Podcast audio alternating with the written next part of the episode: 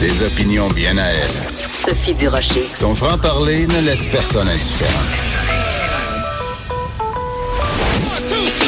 On n'est pas obligé d'être d'accord.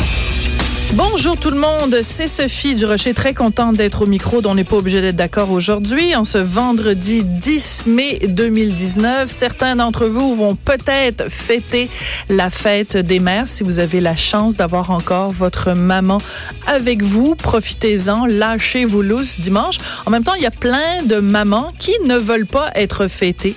Il y a plein de mères qui disent, ben là, pourquoi il y aurait une journée par année euh, comme pour faire plaisir aux compagnies qui font des cartes de souhait pour euh, euh, renflouer les coffres des fleuristes, des restaurants, des chocolatiers.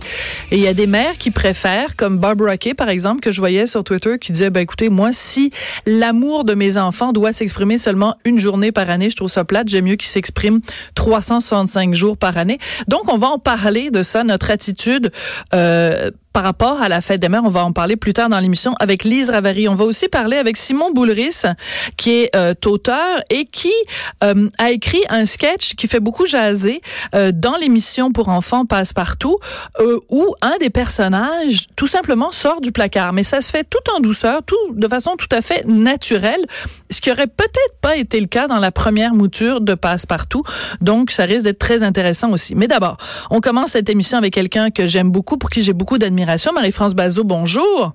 Bonjour Sophie, c'est bien gentil. Ben écoute, euh, c'est vrai et euh, on explique tout de suite aux gens ben qu'on se tutoie parce qu'on se connaît dans la vie de tous les jours.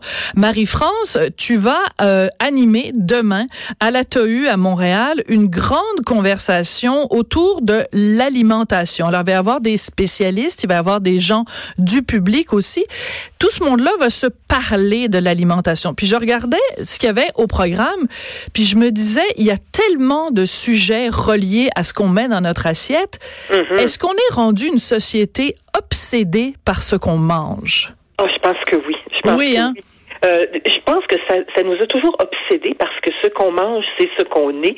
Et c'est pour ça que j'ai accepté d'animer ça parce que c'est, ce sont des questions qui m'intéressent euh, comme consommatrice, comme fille qui aime manger, qui aime faire à manger, euh, mais comme sociologue aussi. Mm-hmm. Euh, tous les sujets qui tournent autour de l'alimentation parlent de notre société, parlent de nous, parlent de notre psychologie, notre rapport à ce qu'il y a dans l'assiette, les régimes, les, les, les modes alimentaires, euh, les jus de céleri ces jours-ci. Euh, qu'est-ce que ça dit de nous? Non, non, mais c'est complètement mais ben oui qui fait monter le, prix du, du, pied de céleri de manière stratosphérique. Mais euh, toutes les toutes les tendances, tout le sang, le sans gluten, sans OGM, sans additifs, sans lactose, sans gras, t'essayes d'inviter du monde, ben tu, tu, ben, sais, quoi faire. T'invites du monde à ben oui. dans tes balados. Le sushi est un très bon repli, quoique certains sont allergiques à, à certains fruits de mer et poissons. Mais euh, quand on, on, reçoit des gens souper, il faut maintenant, depuis deux, trois ans, faire vraiment une espèce de menu de contournement parce qu'il y a tout le temps du monde qui est sans gluten, sans truc, je mange, je suis végane, je suis, c'est extrêmement compliqué. Donc, ces, ces phobies-là sont, parce que ce sont vraiment des phobies, ben à mon avis, se retrouvent dans l'assiette. Euh, on peut parler et on va parler du rôle des aliments euh, ultra transformés. On va parler de l'étiquetage, du gaspillage alimentaire, les grandes tendances alimentaires, les, les ingrédients qui montent, euh, qui s'imposent, qui ont des mais toutes ces habitudes de consommation, je parlais du véganisme, je parlais de la mode mm sans, euh, il y a plein de, mouvements comme ça. Euh, les besoins, le fonctionnement de notre corps, on est très très à l'écoute de notre corps.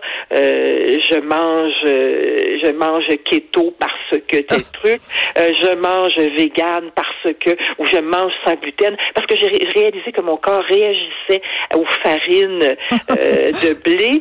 non, non, mais ça s'est passé même dans ma famille. Je ah oui. Euh, bon. Le guide alimentaire canadien, euh, toutes les obsessions qu'on transporte autour de ça. Et toutes les questions environnementales, l'assiette, l'alimentation, ça parle de ça aussi. Euh, l'impact de nos choix. Est-ce qu'on décide de manger vegan ou on décide de manger local? Qu'est-ce qu'on privilégie euh, pour avoir une portée, euh, une, pour avoir une, une, petite empreinte écologique sur notre environnement?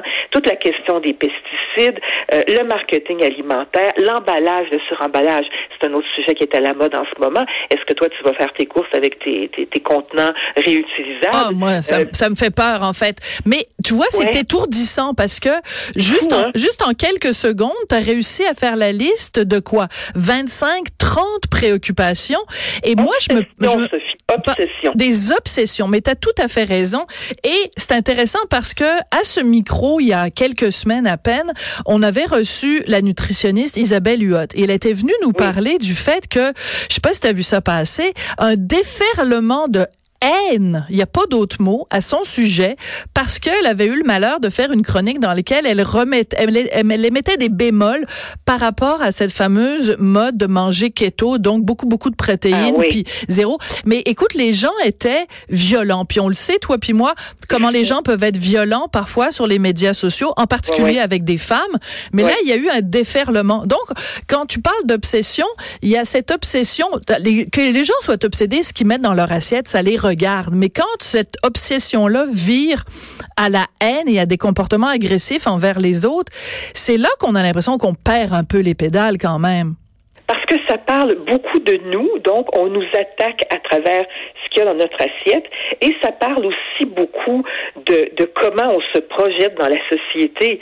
Euh, donc c'est vraiment une attaque qui est faite, et on se définit beaucoup. On est à une époque identitaire. Tous les mouvements identitaires se côtoient et ne se rencontrent jamais. Et si tu touches à mon mouvement identitaire, qu'il soit religieux, qu'il soit culturel, qu'il soit racisé, qu'il soit alimentaire, euh, tu m'attaques personnellement, tu attaques mon groupe, mm. tu n'as pas le droit d'attaquer mon groupe et tu, de quel droit te t'en mêles-tu? Et qu'est-ce que tu connais là-dedans?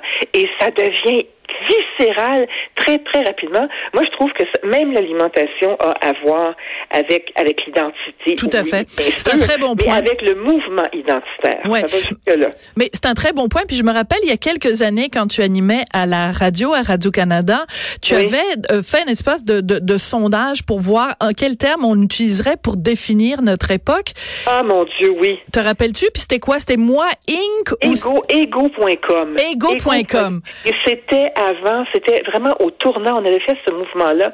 Euh, au tournant du 20e siècle. Donc, c'était peut-être en 1999 ou c'était peut-être en 2001. Euh, bref, on voulait définir vraiment l'époque et Internet, on en, bref, on, à un an. C'était les débuts, ouais. C'était vraiment les débuts et c'est devenu tellement ça. Ben, tellement ça. Moi, je pense régulièrement à ça. Mais est-ce qu'aujourd'hui, ce serait pas euh, égaux euh, à quelque chose avec la nourriture? Tu sais, je sais pas, je, je suis ce que je mange.com pourrait quasiment être le cri de, de ralliement parce que tu as tout à fait raison et c'est là qu'on voit aussi ton regard de sociologue, c'est que quelque chose qui peut avoir l'air tout à fait anodin. Je veux dire, euh, est-ce qu'on mange euh, un hamburger avec de la vraie viande ou de la fausse mm-hmm. viande? Ça peut avoir l'air tout à fait anodin parce que c'est un choix, ça prend trois secondes, on se présente au comptoir, on choisit une option ou l'autre. Mais les ah, gens non, non, ça prend pas trois secondes. Non, c'est ça l'affaire. Ça prend plus trois secondes de décider parce que si tu es préoccupé, si tu fais attention, tu lis les étiquettes, tu lis les ingrédients, puis puis là tu mets tous tes choix dans la balance parce que juste juste l'exemple que tu viens de donner, mm. la boulette de viande, le hamburger. Euh, ces jours-ci, on parle beaucoup de ces galettes euh, Beyond Meat Qui, sont, qui arrivent sur le marché. Et quand tu regardes la liste des ingrédients, et si tu fais ce choix-là, c'est parce que euh, tu es végane, parce que tu mm-hmm. te préoccupes de la souffrance animale, parce que puis je ris pas du tout en disant ça. c'est vraiment quelque chose qui est, qui est très préoccupant et qui peut et qui doit être amélioré. C'est parce que tu te préoccupes de l'impact des, des, des, des cultures alimentaires pour nourrir les animaux sur la planète. Bref, tu as tout ça derrière la tête. Tu regardes la liste des ingrédients. Ben et tu te rends compte que ce sont plein, plein, plein d'éléments ultra transformés. Et ce que tu vas manger, si c'était dans le rayon fast-food, congélation de ton supermarché, tu ne l'achèterais pas parce que tu as des principes et que tu surveilles ce qui rentre dans ton corps. Mais c'est intéressant parce que exactement oui, ça. mais tout à fait. Puis c'est drôle que tu parles de ça parce que hier on avait à l'émission Sylvain Charlebois qui est donc euh, euh, prof à, mm-hmm. l'université de Dalhousie puis qui a fait une étude justement puis il parlait de, de, Beyond Meat et il nous expliquait que un des ingrédients principaux de Beyond Meat euh, de ces galettes là c'est des ce sont des pois jaunes et qu'ils viennent du Canada. Donc le, le, les Américains en Californie achètent des pois jaunes qui viennent du Canada. On les, on les envoie, je sais pas, par camion ou par avion, peu importe, en Californie, où ils sont transformés. Et après ça, ils sont retournés chez nous, où on les mange. Alors, donc, tu te rends compte, si quelqu'un est préoccupé par l'environnement, d'abord, c'est absurde. c'est pas, du tout, c'est pas du tout local. Et comme le disait Lise Ravary dans sa chronique de ce matin, t'es bien mieux, t'es bien mieux à ce moment-là de manger de la viande, mais au moins c'est de la viande qui, qui, est bio, qui a été, euh, l'animal a été bien traité. C'est un animal dans une dans une ferme peut-être à quelques kilomètres seulement d'ici. Tu tu encourages l'économie locale des fermiers québécois plutôt que d'aller acheter une cochonnerie transformée juste parce que c'est la mode en ce moment d'acheter ça. Donc la moindre décision a des impacts sociaux absolument énormes. Est-ce que le fait est-ce que le fait d'animer cet cet événement que tu animes demain, c'est euh, c'est toi c'est toi qui a été naturellement porté vers ce vers cette euh, préoccupation là ou ce que je veux dire c'est est-ce que tu tu as commencé à t'intéresser à ce sujet-là parce que tu animais ça demain? Ou c'est de tout temps tu t'es intéressé à ces questions-là? Ça m'intéresse vraiment. Euh, on m'a choisi parce que on, on, se doutait bien que ça m'intéressait. Puis tout de suite quand ils m'ont appelé, j'ai pas hésité trois secondes parce que ce sont je, je vais être vraiment privilégié. Pendant toute la journée, de 9h à 5h, je vais animer huit panels. Il va y avoir une trentaine de spécialistes de tous ordres et qui vont, d'ailleurs, euh, certains vont être euh, d'un côté de, de, du sujet, puis les autres du côté opposé. Il va y avoir vraiment des discussions euh, certainement musclées à travers tout ça, parce que les points de vue s'opposent très souvent. On vient d'en parler ben oui. à l'instant. ce sont des sujets qui m'intéressent vraiment et, et je vais pouvoir creuser je vais pouvoir voir vraiment, euh, les gens vont pouvoir répondre aux questions que je me pose naturellement euh, en faisant mes courses ou en lisant euh, sur ces mouvements qui, qui agitent la société, sur le véganisme, sur, sur, sur, toutes les modes alimentaires. non, ça me passionne vraiment. C'est vraiment ma curiosité de sociologue. Puis comme je te dis, ça parle d'identité, qui est vraiment un des qui m'intéresse le plus. Et notre identité alimentaire, il y a même, on va parler d'un sujet, c'est l'orthorexie, euh, ces problèmes de euh, d'alimentation, ces problèmes psychologiques reliés à la question, l'angoisse de bien manger. Ben oui, c'est terrible ça. Et cette angoisse de bien manger, c'est qu'est-ce que je mets dans mon corps que j'aime tant, mais c'est est-ce que je fais souffrir un animal? Est-ce que mon poids jaune a pris l'avion et m'est revenu Il y a toutes ces questions-là qui font que les gens maintenant certaines personnes angoissent, littéralement au moment de faire l'épicerie. Euh, ces questions-là sont absolument, absolument porteuses et passionnantes. Oui, et c'est intéressant. tu as sûrement vu ça passer parce que ton œil de sociologue a sûrement été attiré vers ça. Il y a, euh, il y a eu un reportage à Radio Canada cette semaine où on est allé voir des gens qui sont dans des CHSLD, donc majoritairement des personnes âgées, qui disaient, ben écoutez, c'est parce qu'on on nous met du chia dans nos puddings au chocolat, on nous met du mm-hmm. tofu dans nos assiettes. On est des personnes âgées et il y avait une dame qui était interviewée qui parlait de son mari et disait les, les gens qui sont vieux, ils veulent manger du vieux manger. J'ai adoré cette expression-là. C'est tellement Parce que, écoute, moi je veux bien là, tu sais, la santé puis le tofu puis tout ça, mais à un moment donné, t'es une vieille personne, t'as as vécu toute ta vie. Eh On peut-tu avoir un sac de chips, un pâté chinois puis que quelqu'un nous foutre la paix. Exactement. Mais écoute, ça m'a tellement fait penser, ma mère est dans une résidence, c'est pas un CHSLD, c'est une résidence privée. Elle a 91 ans et euh, elle donc elle mange à la résidence. Puis c'est assez équilibré, c'est assez correct euh, de ce côté-là, vraiment. Donc elle elle mange plus en résidence de légumes qu'elle mangeait quand elle était toute seule chez elle, puis elle hmm. aimait plus faire à manger. Mais ce qui lui manque, puis ce que je lui apporte toutes les semaines, c'est des May West et des non. Ah. et elle mange. Écoute, au début, je lui apportais une boîte de Whippet puis une boîte de May West par semaine, et je me rendais compte que c'était vraiment pas assez.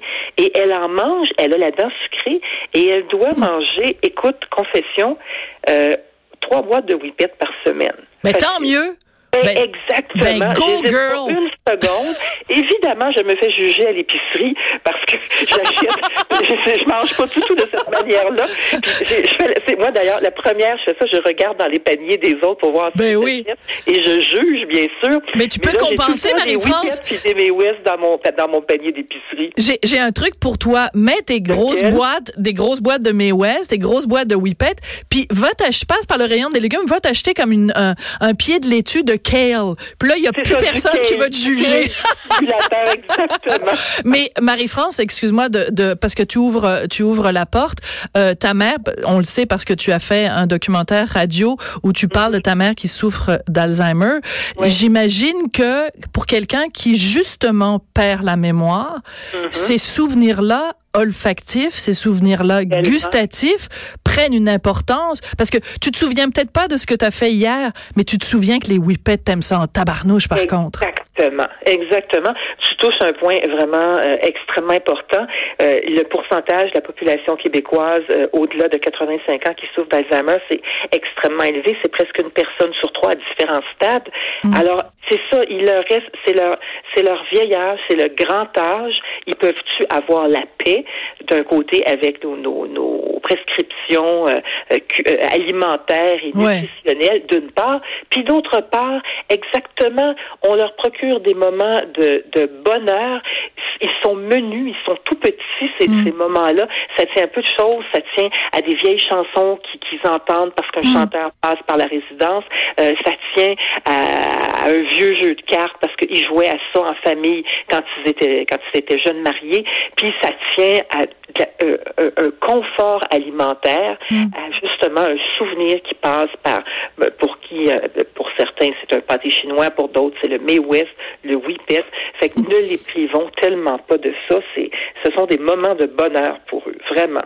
Mais en même temps, ça permet d'élargir aussi la discussion. C'est-à-dire que, par exemple, le, guide alimentaire canadien, ça part d'une bonne idée. Ça part d'une idée de dire, ben, on va tenir compte de tout ce que toutes les recherches nous ont montré pour vous dire à vous, chers citoyens canadiens, quelle est la meilleure façon de s'alimenter pour avoir une santé optimale. Donc, ça, l'enfer est pavé de bonnes intentions. Donc, mm-hmm. l'idée de base est bonne. Mais quand on en vient à établir ça comme une règle, imposée à tout le monde, c'est là que ça devient problématique. Puis je regarde, c'est une nouvelle qui est sortie aujourd'hui.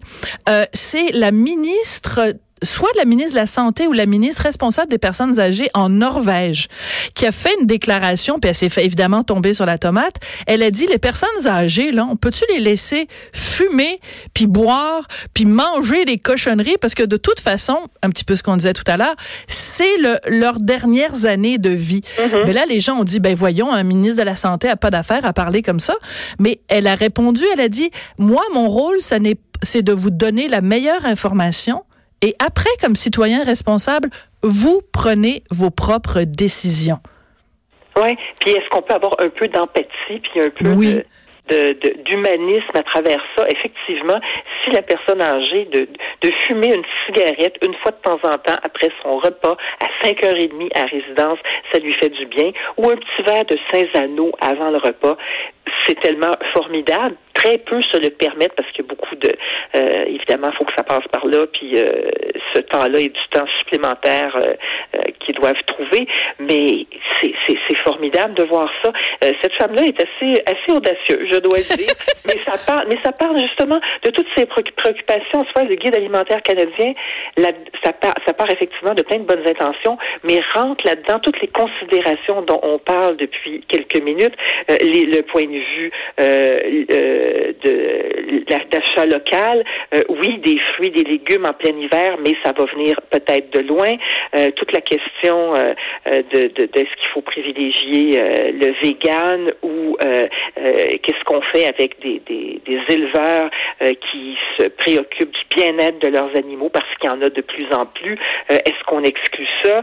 ça coûte des sous pour, pour pouvoir affronter mm-hmm. correctement ce guide alimentaire canadien-là. Alors, est-ce qu'on laisse de côté les personnes plus âgées, moins fortunées? Il y a toutes sortes de considérations qui rentrent en ligne de compte et on se rend compte que puis les on dit qu'on n'a pas on n'a pas écouté les lobbies, les lobbies du lait, les lobbies de, de l'agroalimentaire et les lobbies de, de la viande. Est-ce qu'on a écouté d'autres lobbies, celui, ceux de, de, de l'alimentation, de la nutrition orthodoxe? il y a vraiment toutes sortes de considérations qui rentrent dans la construction d'un guide alimentaire. C'est une construction sociale. Hein. C'est de la science. C'est beaucoup de la science. On s'est basé plus sur la science cette fois-ci, mais même la science est aussi une aussi une construction sociale. Pas que, mais il y a beaucoup de construction sociale dans, dans le guide alimentaire. Alors on va en parler demain, euh, ça aussi. Est-ce qu'il est trop difficile à adopter pour servir de guide? Est-ce que les gens vont vraiment le suivre? Est-ce qu'il est bien adapté à la réalité des consommateurs? Il y a toutes ces questions-là qui, qui entrent en ligne de cause. Et puis, qui, qui sommes-nous? Euh, on peut le respecter à 40 ans avec des moyens? Est-ce qu'on peut le respecter euh, à 18 ans comme étudiant en appartement? Est-ce qu'on peut le respecter à, à, 82 ans en mm. résidence ou en CHSLD? Toutes ces questions-là sont, sont vraiment à soulever. Oui. Écoute, Marie-France, chaque fois qu'on se parle ou chaque fois que ton nom est mentionné, on, on, on sait que le débat est jamais bien loin parce mm-hmm. que tu as, parce que t'aimes débattre, parce que tu as déjà animé des émissions de débat, parce qu'en ce moment tu produis une émission qui est quand même une émission de débat. Il y a du monde ah, à Metz. C'est une émission de débat. Ben, quand même. C'est une conversation. Honnêtement, Sophie, tu sais toi, très bien toi aussi ce que c'est le débat. C'est une émission qui, qui discute, euh, où la parole est libérée parce qu'on n'est pas dans la plug, on n'est pas, on on prend le temps Tout de s'installer, de discuter, mais c'est une émission de conversation et de discussion. On aborde des thèmes qui sont dans la euh, dans, l'air du temps, des thèmes de société, mais c'est pas une émission de débat. Puis Christian euh, Bégin, l'animateur, serait le premier à dire Wow, on n'est pas dans une émission de débat. Non, c'est une émission de, discussion, euh, mais ça paraît peut-être plus débat que ce que ce que c'est parce qu'il y en a peu dans nos médias. Ben oui, il y en a pas beaucoup. C'est mhm. pour ça. Mais là où je voulais t'emmener, puis le chemin était un petit peu un chemin de traverse, la dernière fois que tu as été impliqué plus dans une controverse, c'était quand tu as pris la défense de Mathieu Bocoté, et j'étais très contente que tu le fasses, et je l'ai d'ailleurs mentionné dans, dans, un article dans, dans le Journal de Montréal. Tu avais pris la défense de Mathieu Bocoté parce que, écoute, ce qui est arrivé, c'est quand même assez grave que mhm. un auteur, aujourd'hui, en 2019, euh, qu'une conférence ou une discussion à laquelle il devait participer ait dû être annulée parce que des individus mal intentionnés sur Internet ont laissé entendre, un, qu'ils allaient soit lui envoyer des tomates ou des tartes à la crème au visage, ou carrément interrompre sa conférence. Donc, euh, c'est quand même désolant de voir l'état justement de, de l'absence de débat qu'il y a parfois au Québec. Ça s'est ça s'est vraiment radicalisé de, de, de ce côté-là. En fait, des deux côtés, ça s'est radicalisé. Euh, la, la parole euh, ne peut plus se dire librement, euh, qu'elle soit d'un côté ou de l'autre du spectre politique. C'est vraiment, vraiment désolant. Euh, et tu le vois, c'est vraiment un reflet dans la vie de ce qui se passe sur les réseaux sociaux. Euh, j'ai relayé ce matin un article de Francis Weiss dans, dans la presse. Très surprenant, hein? Euh, un article, oui, très parce que ça, ça vient de quelqu'un qui parle d'économie d'habitude et qui se prononce sur le projet de loi 21 et qui explique très calmement avec des arguments euh, pourquoi le projet de loi 21 c'est pas si épouvantable que ça finalement. Et, je dis simplement, je relaye l'article et je dis voici, c'est clair, c'est argumenté, c'est sensé. Et bon, ça a été beaucoup beaucoup retweeté. Mais là, euh, la gang de Québec solidaire vient de le voir passer depuis, depuis une heure et je me fais accuser de racisme pour l'avoir relayé. Oui. De raciste? Attends deux secondes. Oui, c'est du, racisme, ça. De, de relayer cet article-là et de dire, je parle, le, les petits mots que j'ai utilisés pour le qualifier, là, c'est quelque chose comme clair et, et euh, simple. Donc, lisez ce, ce truc.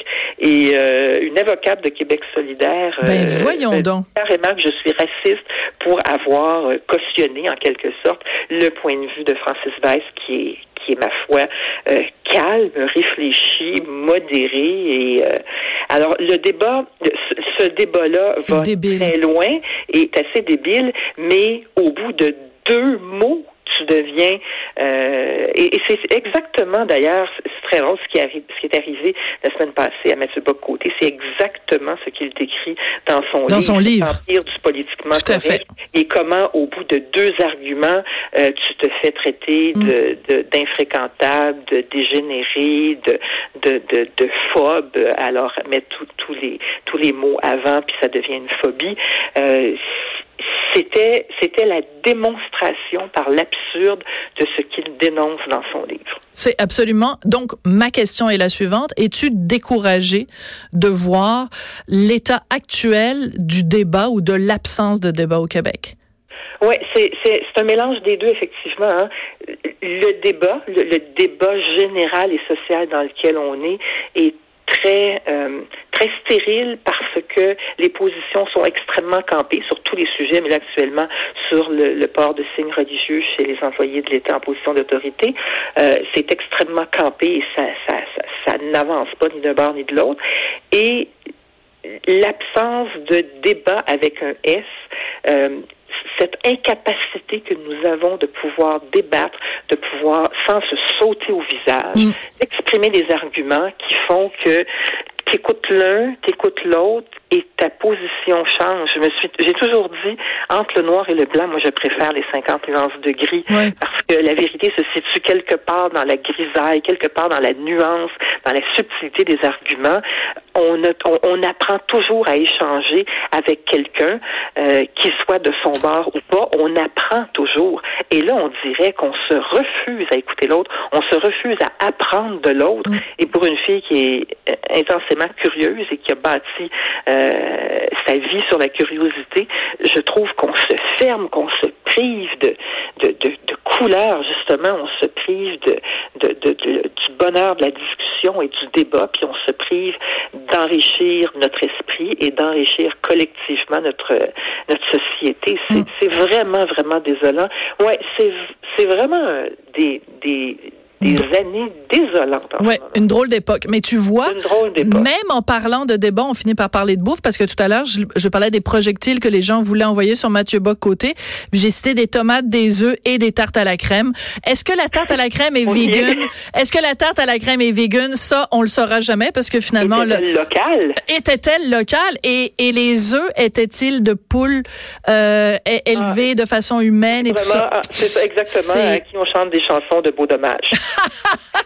Exactement. Flatté, flatté et massé. Hey, Marie-France, toujours un plaisir de te parler. Donc, je rappelle que demain, le 11 mai, euh, dès 8h30, c'est à la TEU, la grande conversation Dux.